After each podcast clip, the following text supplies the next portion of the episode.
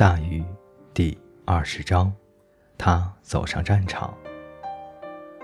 他不是将军，也不是上尉，什么长官都不是。他不是医生，不是诗人，不是愤青，不是情人，也不是话务员。但是他是个水手。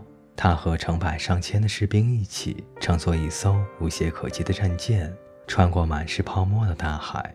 战舰名为海精灵。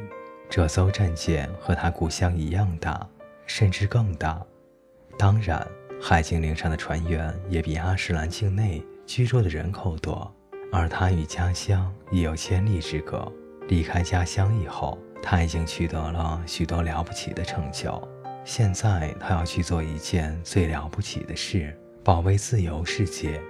他有一种奇怪的感觉，好像世界压在他的肩膀上。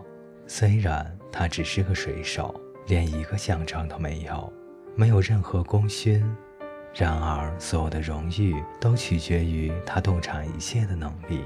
作为这一支队伍的一员，真不错。在这样一艘无懈可击的船上，穿梭于蓝色暗海中，被水团团包围着，目及之处都是地平线。这让他想着水的另一端躺着更伟大的世界。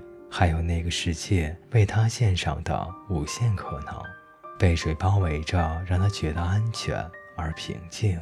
他正这么想着，一颗鱼雷击穿船身，船就像搁浅了一样。爱德华在甲板上被甩出四英尺远，船身开始倾斜。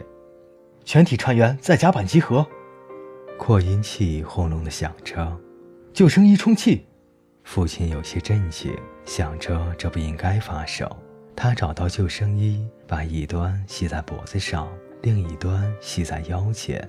他愤怒地看着周围，这不应该发生。但是他远没有惊慌失措，周围也没有人惊慌失措，每个人都冷静到不可思议，仿佛这是一场演习。但是海精灵却是朝左线倾斜着。然后船长的声音从扩音器中传出来：“全体船员在甲板集合，准备弃船。”仍然没有警报，没有慌张。信号桥楼甲板上的人都在向后通往后甲板的升降梯移动，没有推搡。爱德华对着他的朋友们微笑，朋友们也向他微笑，尽管他们的船正在下沉。在甲板上，他看到了他所要面对的新的现实。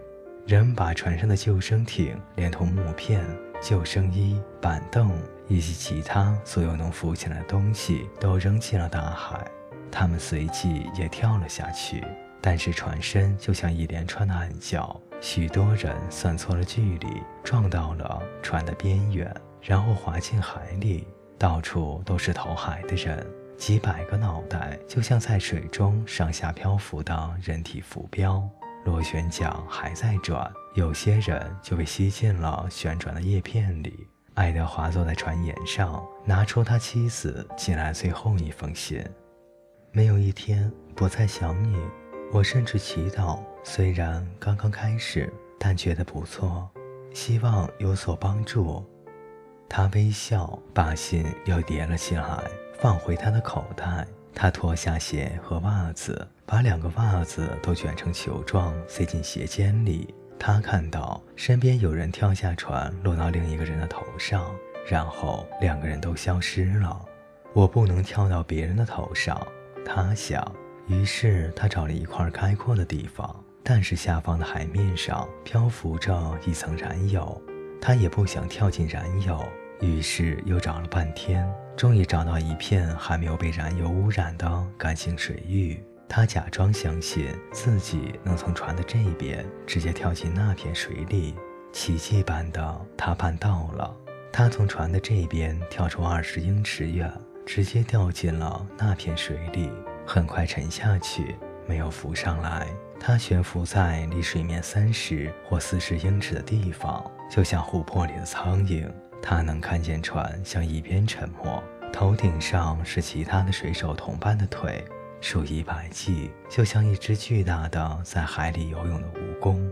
他觉得他现在应该已经淹死了。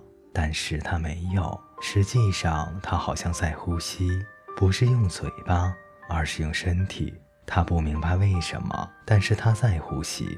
他想，这是不是意味着他已经死了？然而在这时，在离场很远的地方，他看见一个年轻的女孩正向他挥手。他记得是很久以前认识的那个女孩，他一下就认了出来。他挥手让她游过去，微笑着，就好像他已经在那里等了她很长的时间。他开始向她游去。同一个女孩，如今长大了一些，像她一样，但还是同一个女孩。当她接近时，他就游得更远了一些，然后又挥了挥手。他不知道他像这样在水下游了多长时间，一直朝他游着，但是一定比正常情况要长的许多。他游着，直到一束阳光穿过包裹着燃油的海面，他抬头看见那里没有燃油，只有一片蔚蓝。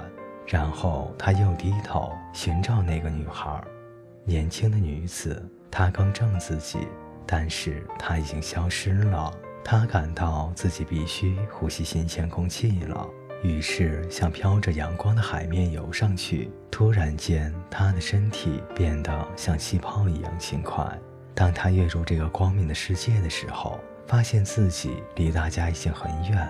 他们踩着水，缓慢地在燃油中移动，但他们踩着水，缓慢地在燃油中移动。但他们看见爱德华向他们挥手，就像那个女孩向他挥手一样。这为他们树立了目标，甚至带来了希望。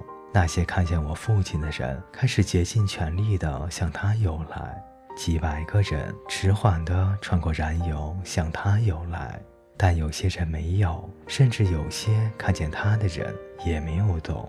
这些人最终被沉入了海底的海清灵吸了回去。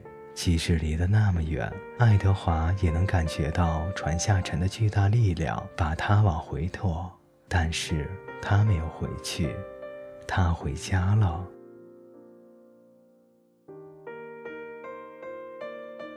各位听众朋友，感谢您的陪伴，本节故事就为您播讲到这里，我们下节再见。